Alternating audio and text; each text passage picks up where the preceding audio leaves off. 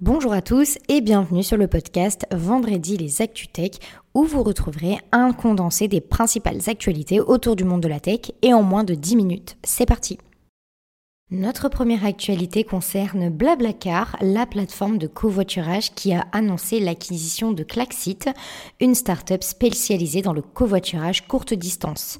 Cette acquisition, finalisée tout juste le 12 avril, aidera Blablacar à développer son modèle B2B en offrant des solutions de covoiturage aux entreprises et aux collectivités locales. Blablacar voit dans cette acquisition une opportunité de se positionner sur le marché du covoiturage courte distance qui est encore peu développé en France et de répondre donc aux besoins de mobilité des travailleurs et des étudiants.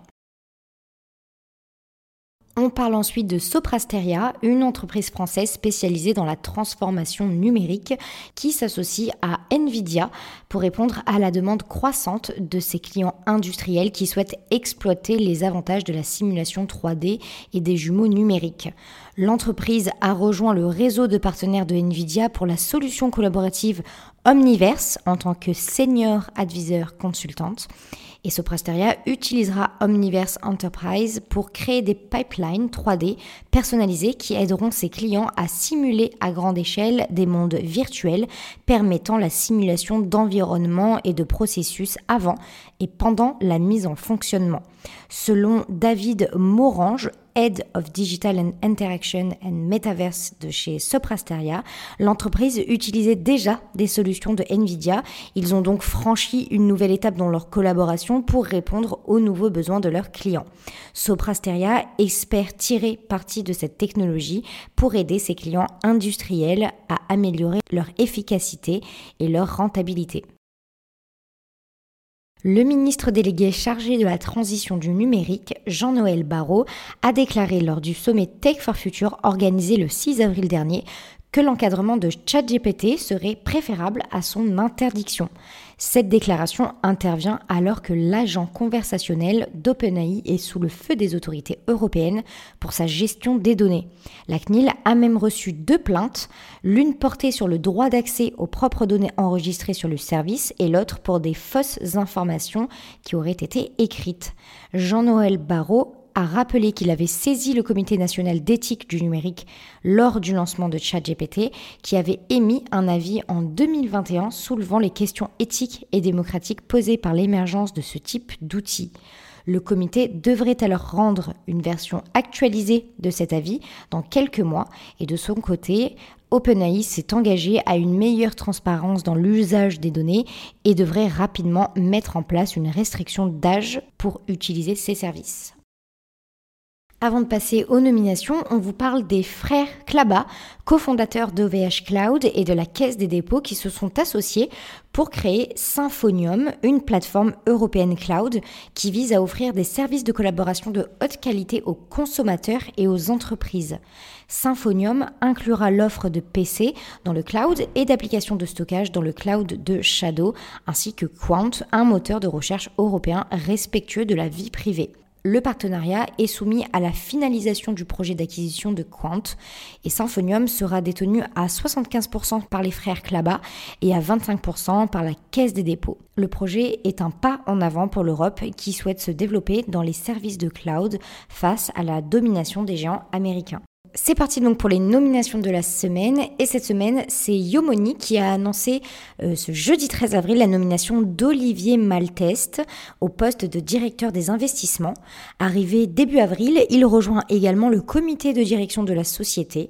Il remplace Alexis Nack qui entame une aventure entrepreneuriale et reste consultant externe pour Yomoni. Et enfin, c'est le groupe de jeux vidéo français Nacon qui a annoncé ce mercredi qu'Anne Desvoissous prendrait à compter de ce jour la direction de son studio parisien Spiders.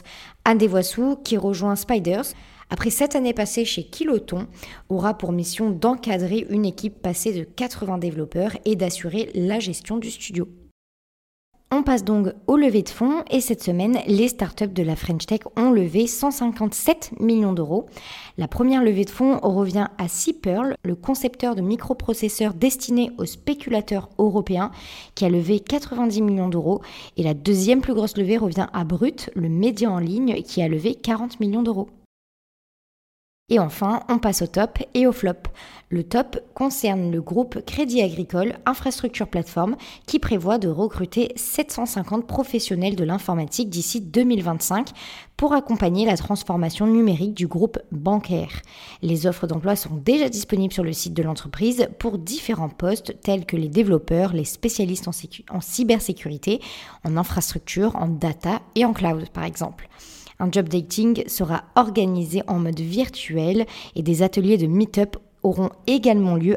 Ces embauches visent à répondre aux enjeux de numérisation de la banque tout en respectant les engagements pris en matière de RSE, de transition écologique, de diversité et d'emploi inclusif. La filiale du Crédit Agricole ouvre des postes aux personnes en situation de handicap et agit pour renforcer la féminisation des métiers de l'IT.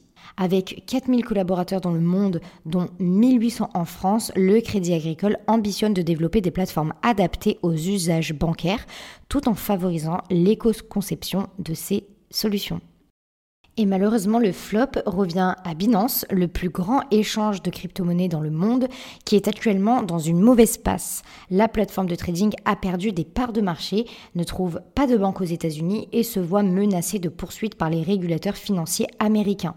Les activités américaines de Binance sont en difficulté depuis que les deux banques avec lesquelles elle travaillait, Signature Bank et Silvergate, ont été placées en liquidation. La Commodity Futures Trading Commission accuse également Binance d'avoir délibérément contourné la loi fédérale et d'opérer illégalement une bourse de produits dérivés sur des cryptoactifs utilisés notamment par des acteurs institutionnels américains. En quelques jours, Binance aurait enregistré plus de 2 milliards de dollars de retrait en BUSD. C'est déjà la fin de notre vendredi, mais vous le savez, on se retrouve vendredi prochain pour les nouvelles actualités autour du monde de la tech. N'hésitez pas par ailleurs à noter et à commenter ce podcast, c'est gratuit et ça aide au référencement. À la semaine prochaine!